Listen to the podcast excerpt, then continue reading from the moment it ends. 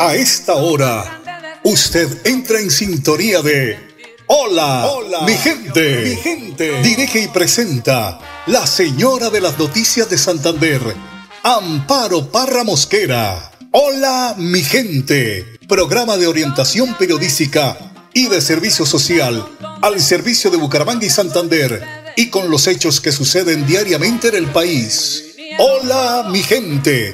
De lunes a viernes de 10 y 30 a 10.55 de la mañana, para que usted esté bien informado. Amables oyentes, con ustedes, la señora de las noticias en Santander, Amparo, Amparo Mosquera.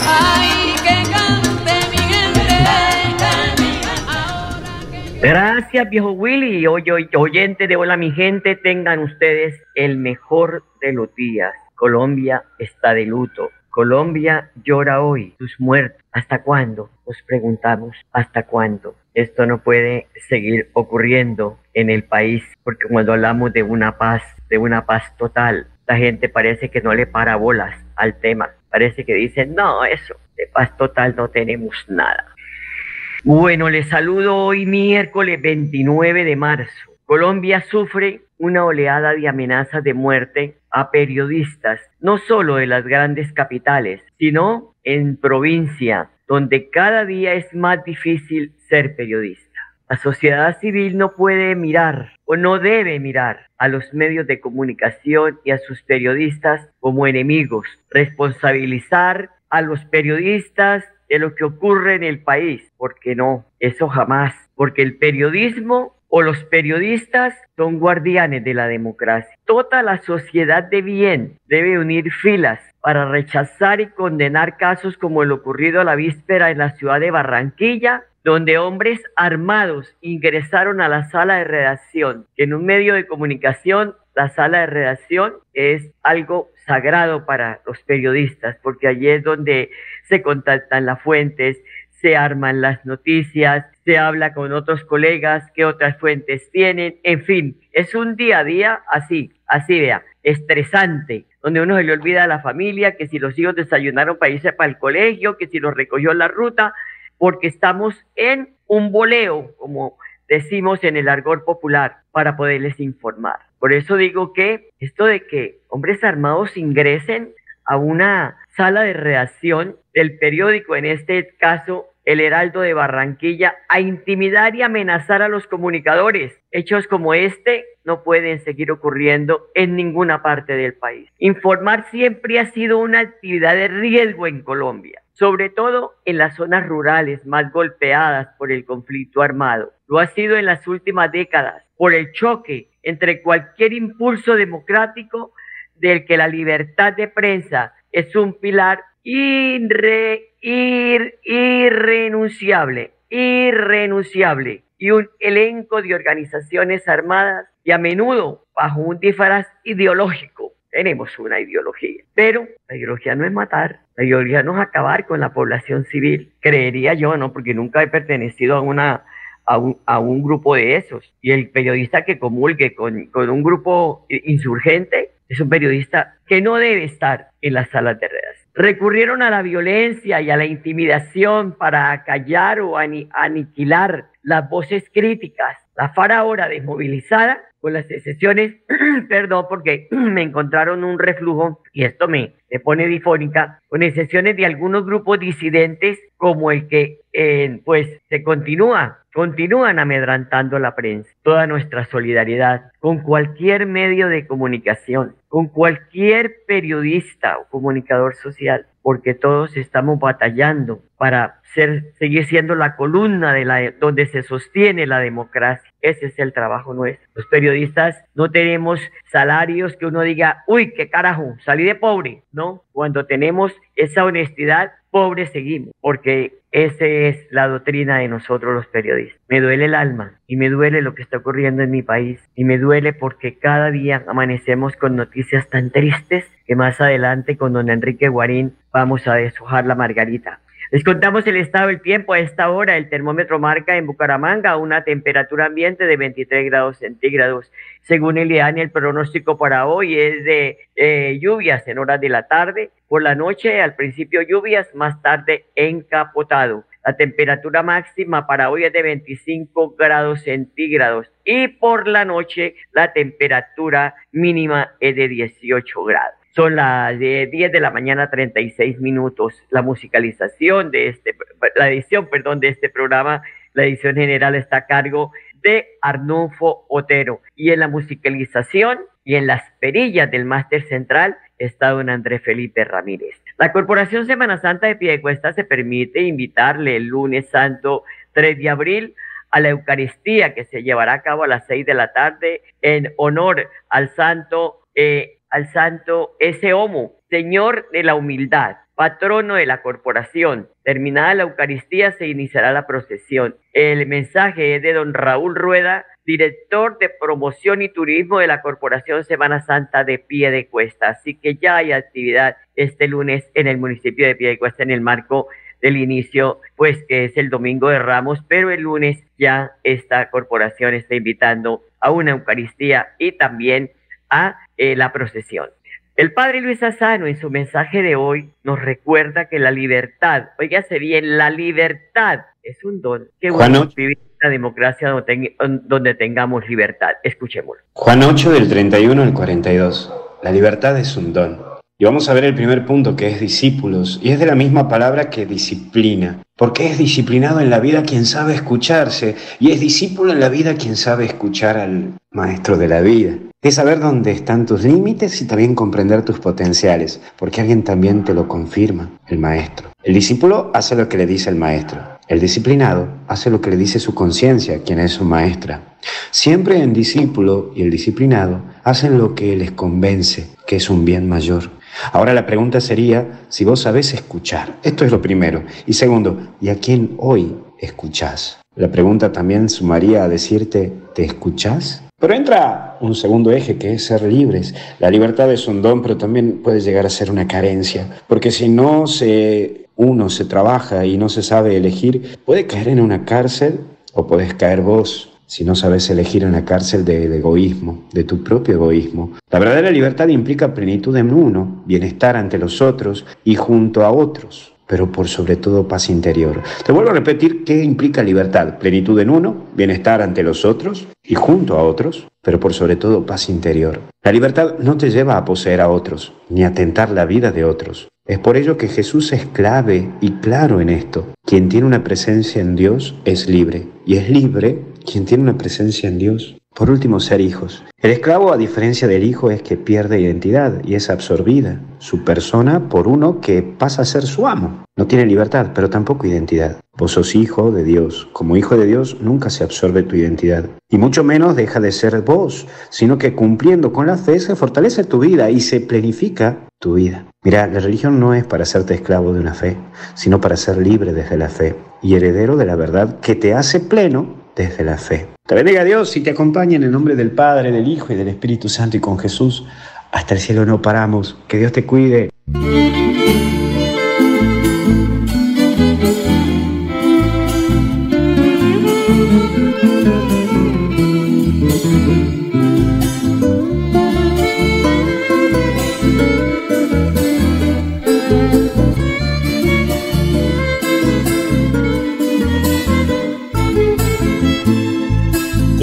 Colombia, oh Colombia, ¿qué está pasando?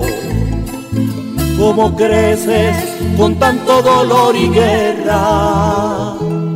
Sin motivo nos estamos alejando de la paz y los bambucos de mi tierra. La música de mi pueblo están cambiando se deleitan reciclando la extranjera. Hasta el himno de la patria están violando. No dejemos pisotear nuestra bandera. No dejemos pisotear nuestra bandera. 10 de la mañana, 41 minutos. Muchísima atención que el presidente Petro convocó a reunión de la delegación del gobierno en diálogos con el ELN. La reunión extraordinaria se da después del lamentable hecho que ocurrió en el municipio del Carmen, norte de Santander, donde murieron nueve militares y al menos diez uniformados más resultaron heridos por el ataque que propinó el ELN en contra de un pelotón del Ejército Nacional.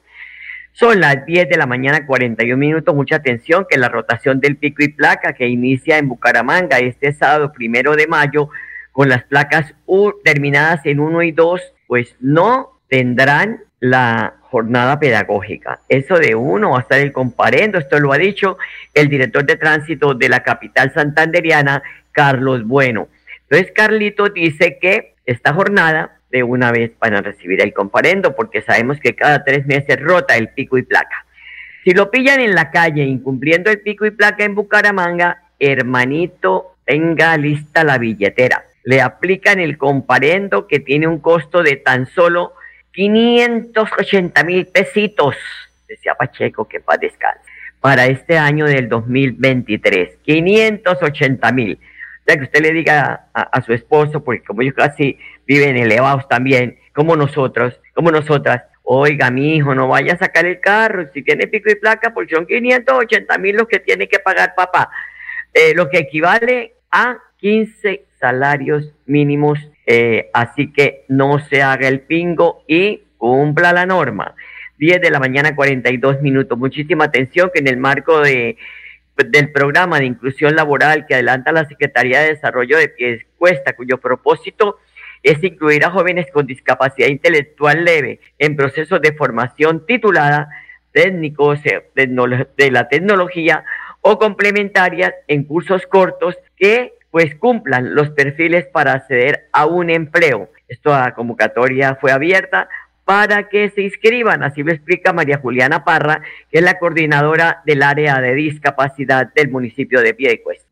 Estamos muy contentos de anunciarles que desde la Secretaría de Desarrollo Social, con apoyo de la Oficina de Empleo y la Fundación Arcángeles, abrimos convocatoria laboral para personas con discapacidad física. ¿Cuáles son los requisitos que tú necesitas para participar en esta convocatoria? Primero, ser bachiller académico. Segundo, tener una discapacidad física. Tercero, tener habilidades en el uso de herramientas informáticas y de la digitación, dado que la oferta laboral es en la modalidad teletrabajo. Participar en esta convocatoria es muy fácil. Simplemente tienes que darle clic al link que aparece en la descripción, diligencia al formulario y posteriormente nosotros te enviaremos un correo solicitando tu hoja de vida. Anímate y participa. Bueno, Sonia, muchas gracias, eh, doctora Parra. Recordar que estamos en todas las redes sociales, que en Facebook Live estamos en melodíaenlínea.com. Entre a la página nuestra también web y nos puede usted ver, puede eh, también eh, comentar para que nos escriban a nuestro WhatsApp. cuando se mete la, la promoción, ahí está el número para que ustedes pues a través de participar incluso nos sugieran temas que podamos tratar durante nuestras emisiones, sobre todo de Hola mi gente. El Servicio Nacional de Aprendizaje SENA invita a los interesados en mejorar el idioma inglés y así obtengan mejores oportunidades laborales a que se inscriban en los cursos gratuitos. Ingrese a la a Sofía Plus, ahí pues puede usted encontrar en, en la página del SENA para que pueda acceder a estos cursos virtuales de formación en bilingüismo. Repito, son gratuitos y son creados para que la oferta educativa esté conectada eh, pues pertinentemente con las necesidades del mercado laboral, porque muchas veces vamos a una entrevista de, de trabajo, nos preguntan, ¿sabe inglés? Y uno dice, únicamente open the window para que la mosca flies, pero no, de ahí no salimos de pronto. Bueno, eh, son las 10 de la mañana, 45 minutos. Las líneas especiales de crédito LED para beneficiar a los productores rurales del país tendrán un presupuesto de 150 mil millones de pesos para este año, lo que representa un aumento del 23% con respecto al 2022. Según la ministra de Agricultura, Cecilia López, otro grupo poblacional que obtendrá beneficios con las LED 2023, ya, ya vamos, don, don Andrés Felipe, son las comunidades negras, afrocolombianas, raizales, palenqueras, con el objetivo de que promueva su acceso al crédito de fomento. De igual forma, los jóvenes rurales 28, de 18 a 28 años de edad podrán tramitar financiamiento para invertir en sus unidades productivas. Para obtener más información de las leyes 2023 y conocer los beneficios disponibles, los interesados pueden comunicarse con Agrolínea 018 mil 91 22 19, repito 018 mil 91 22 19 o a través de la línea de WhatsApp 313 889 84 35, repito 313 889 84 85. Son las 10 de la mañana, 46 minutos. 10.46, don Arnulfo. Don, eh, don, don Andrés.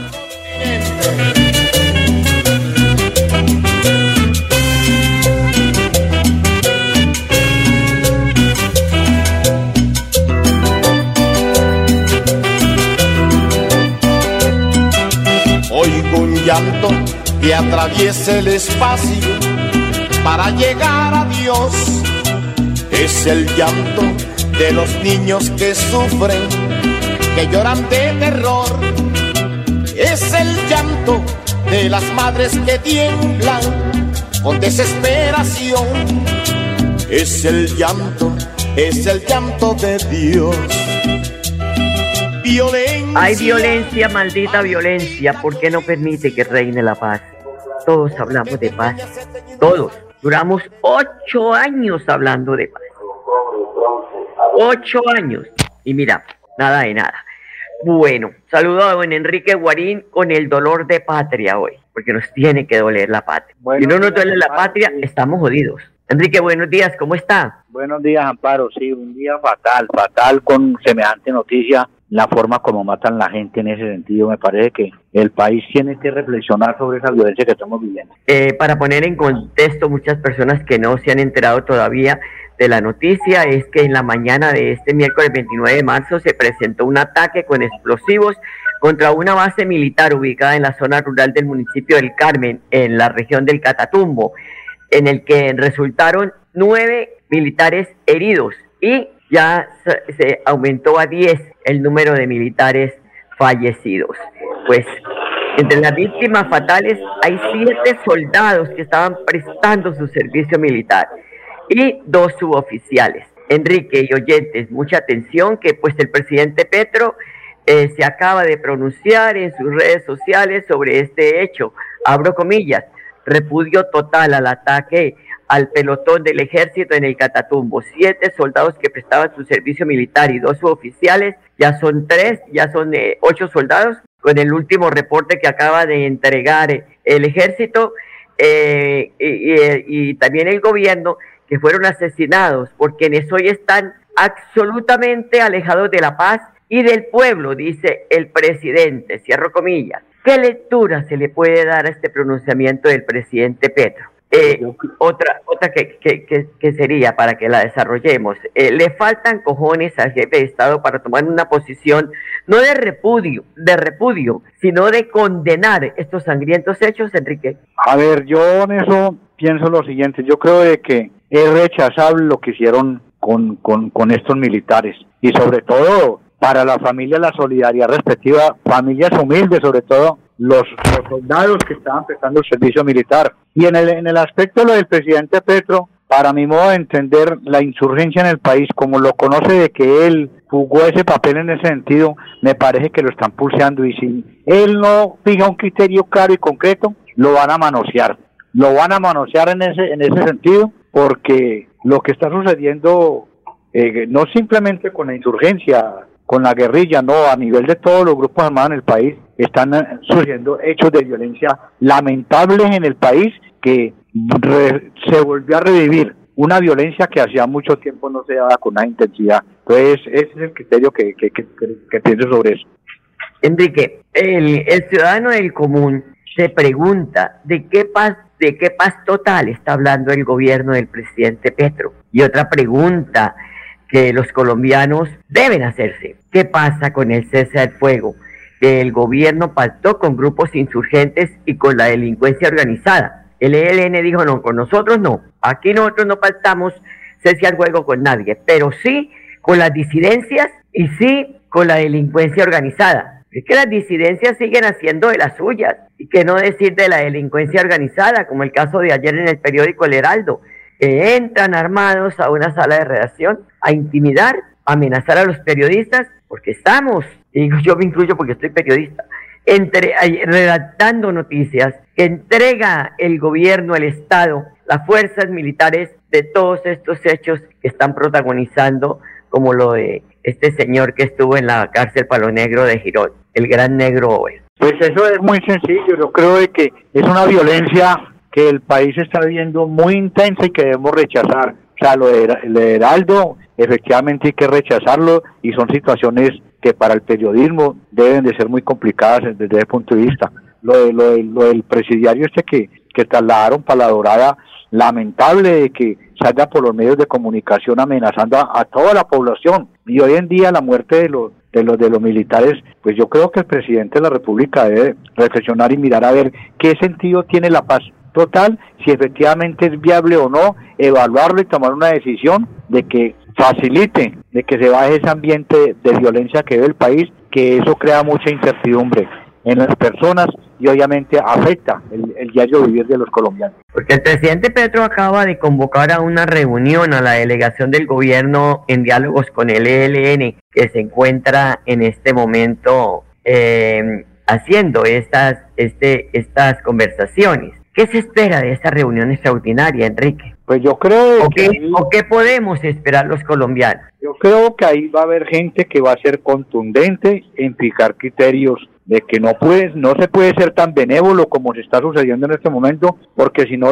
esos grupos armados se van a aprovechar de esa situación y van a fortalecerse. Pues las decisiones, para mi modo de entender, yo, yo me atrevo a decir de que van a haber propuestas de que se corten los diálogos con esos grupos insurgentes hasta tanto no tomen una decisión de dejar de aplicar ese tipo de violencia que vienen dando en el país.